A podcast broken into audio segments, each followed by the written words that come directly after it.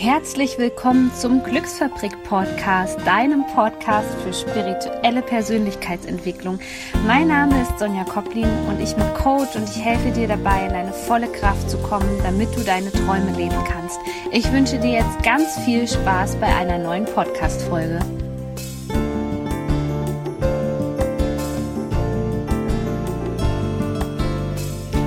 Herzlich willkommen zu einer neuen Podcast-Folge.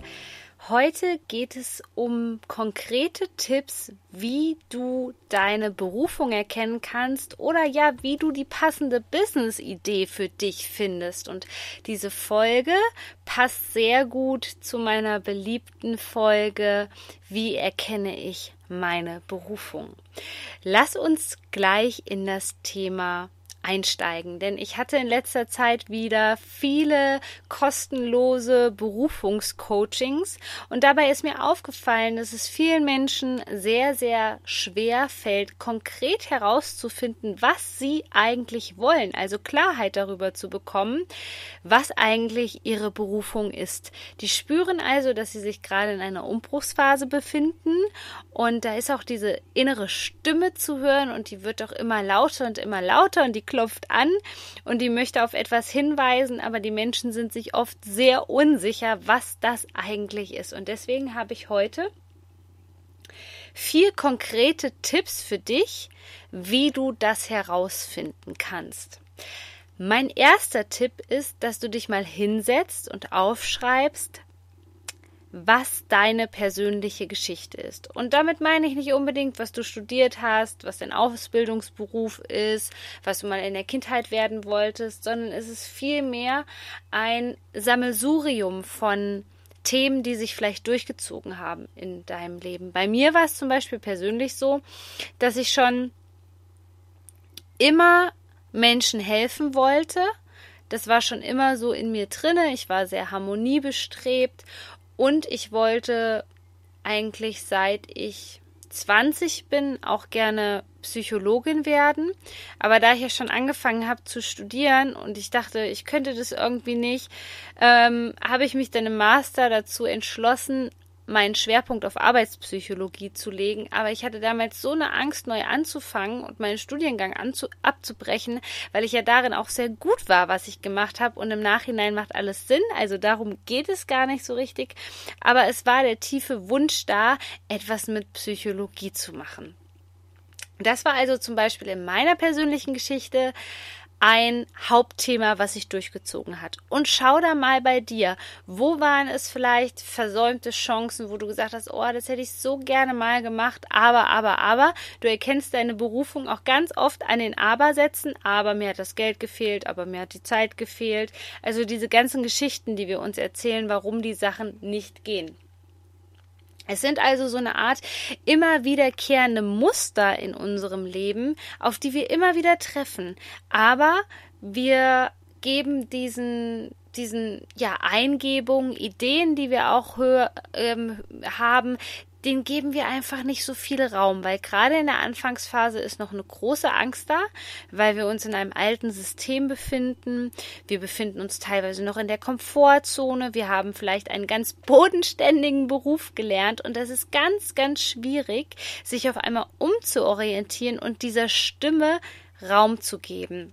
Also meine Tipps sind bezüglich deiner Geschichte auf jeden Fall zu schauen, was war da für ein Wunsch? Welche Themen kamen immer hoch? Welche Themen hast du vielleicht auch dann hobbymäßig einfach dir angeschaut, dich weitergebildet?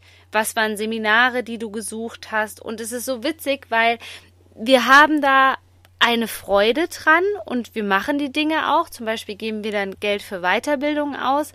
Aber wir denken kein bisschen darüber nach, dass das vielleicht unsere Berufung sein konnte. Wir wissen, das macht uns total Spaß, aber irgendwie kommen wir gar nicht am Anfang auf den Trichter, das überhaupt zu hinterfragen, weil wir noch so einen geringen Selbstwert haben und noch so von dem alten System abhängig sind, dass wir überhaupt keinen Gedanken daran verschwenden. Und ich kannte das auch. ich bin ja Coach für Mensch und für Tieren und für Tiere und diese Verbindung war mir früher gar nicht so klar, muss ich dir ganz ehrlich sagen.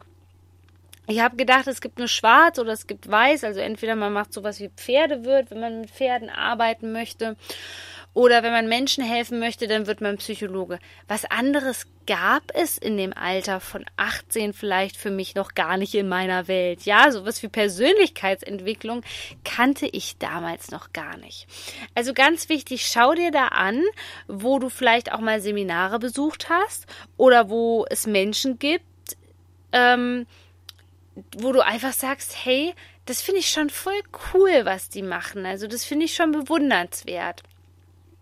Das sind meistens Anzeichen dafür, dass das ja ein Hinweis auf unsere Berufung ist. Und vor allem ist es ganz, ganz wichtig und das erlauben wir uns ja oft nicht, weil wir reden uns dann Sachen ein wie, das darf man ja nicht, Folge der Freude.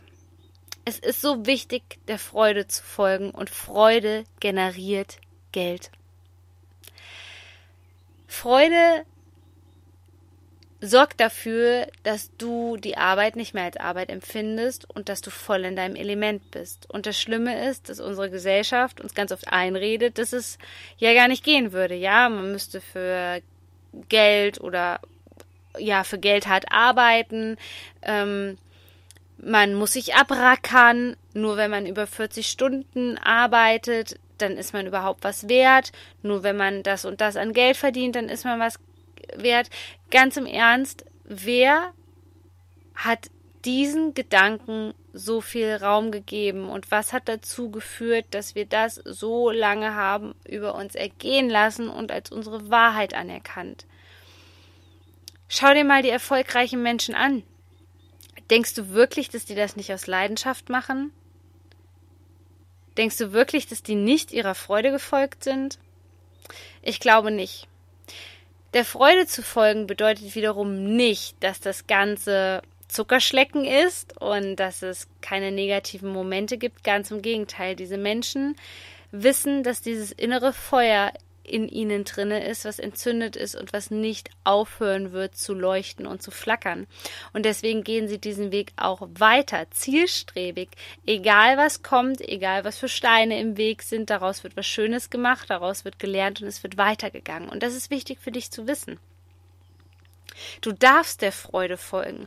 Und auch da, schreib dir mal gerade auf, so was macht mir richtig Spaß. Und damit meine ich auch jetzt nicht so, so die klassischen Sachen wie, ähm, ja, ich ähm, arbeite gerne strukturiert oder so. Schau wirklich, hilfst du gerne Menschen? Sprichst du gerne mit Menschen? Mit was sprichst du über Menschen? Lass dir da wirklich Raum dafür, lass dir Zeit dafür, diese Frage zu beantworten.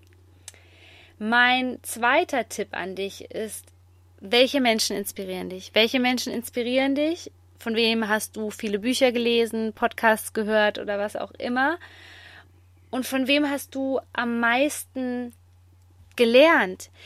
Ja, welche Menschen bewunderst du insgeheim und denkst aber noch, dass das unmöglich für dich wäre, dass das nicht dein Weg wäre?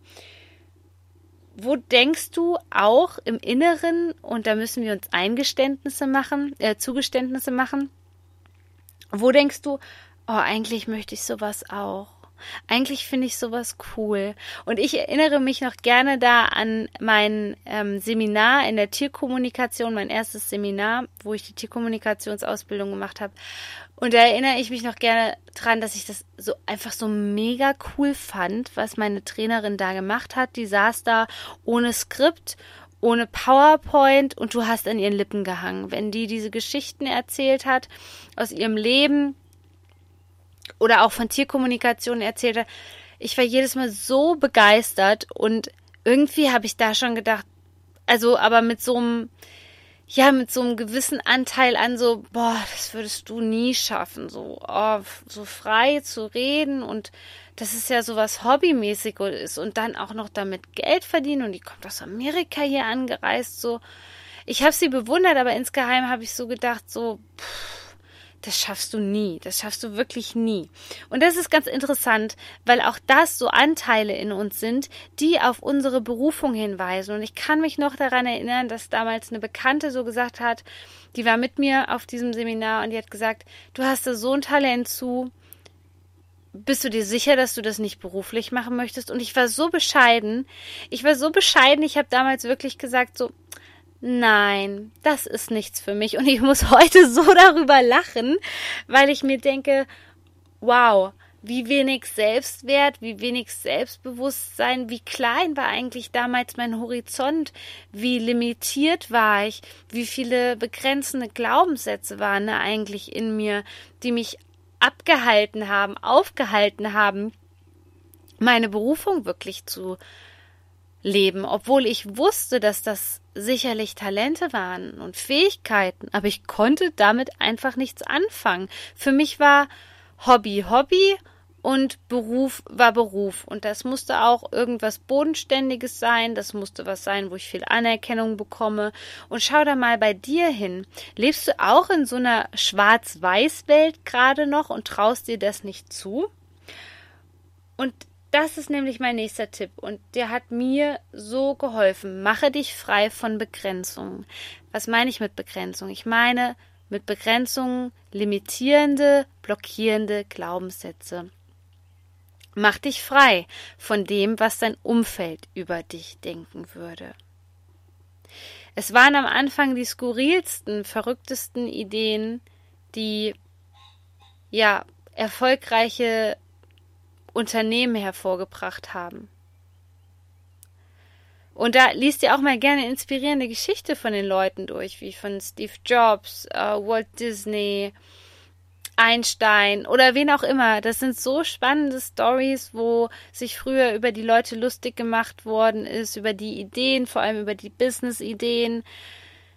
Aber ich sage dir, wenn du tief im Herzen spürst, dass dich das erfüllt, dass das dein Grund ist, morgens aufzustehen, dann halte daran fest. Das ist wie mit der großen Liebe, wenn dir dieser Mensch einfach nicht aus dem Kopf geht. Halt daran fest und lass diesen Traum nicht los, nur weil dir andere sagen, dass es nicht möglich ist. Das sind deren Begrenzungen. Mache die Begrenzungen von anderen Menschen nicht zu deinen. Das hat verheerende Folgen denn du kannst auf Dauer so kein erfülltes Leben führen.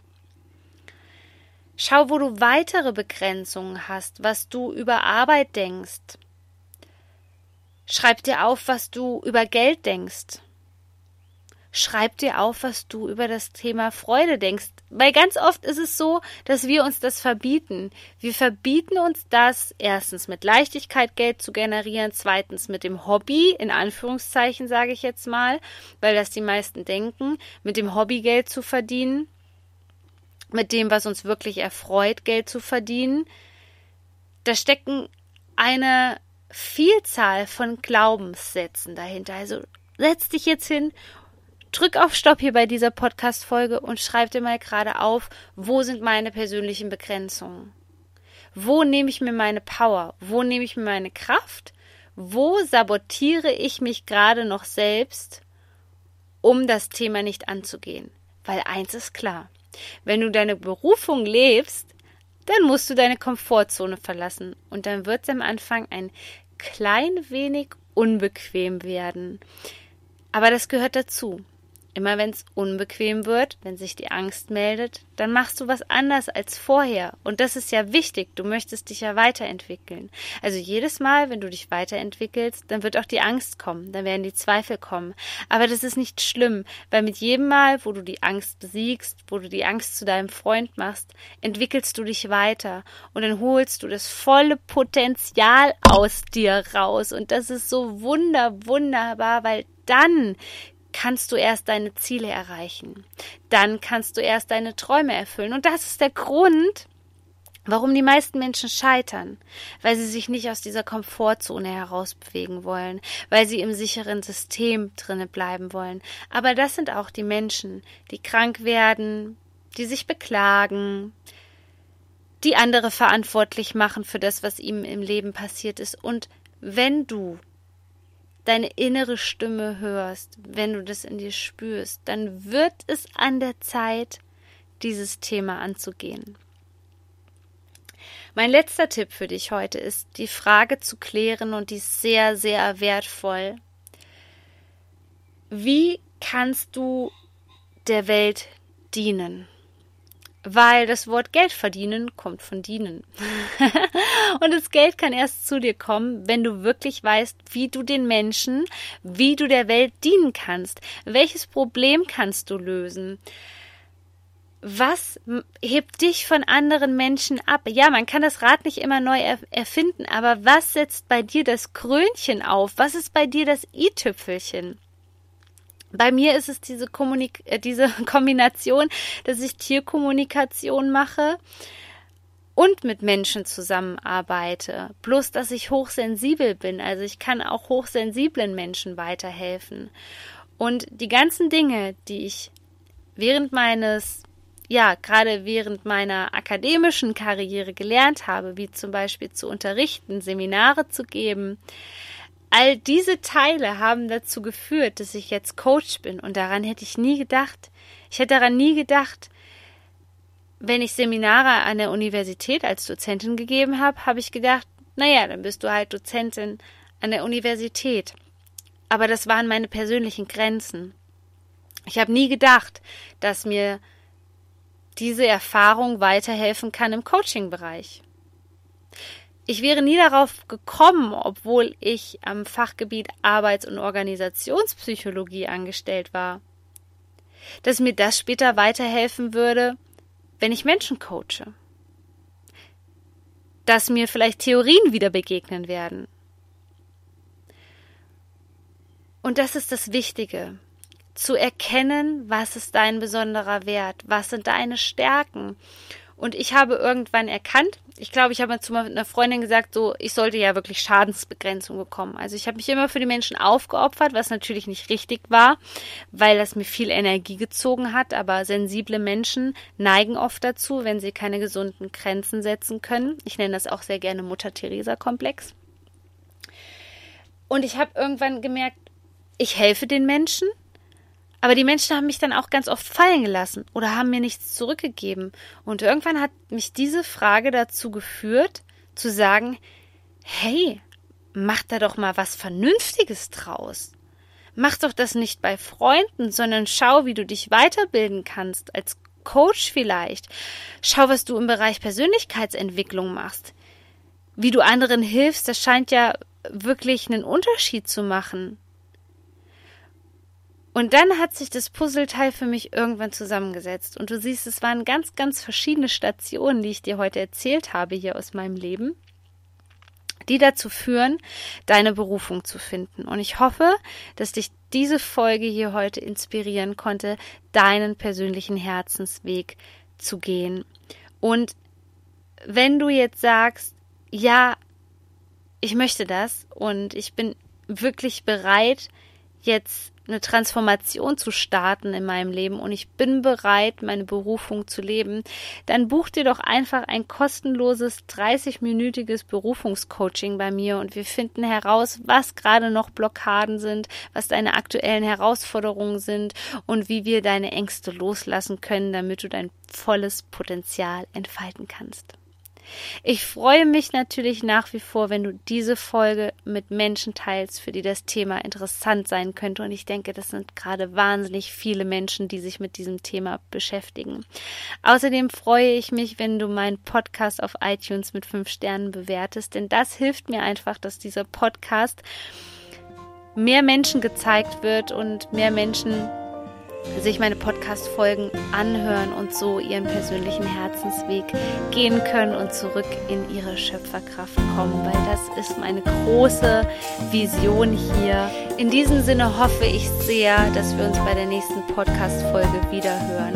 Du bist so wertvoll. Shine on, deine Sonja.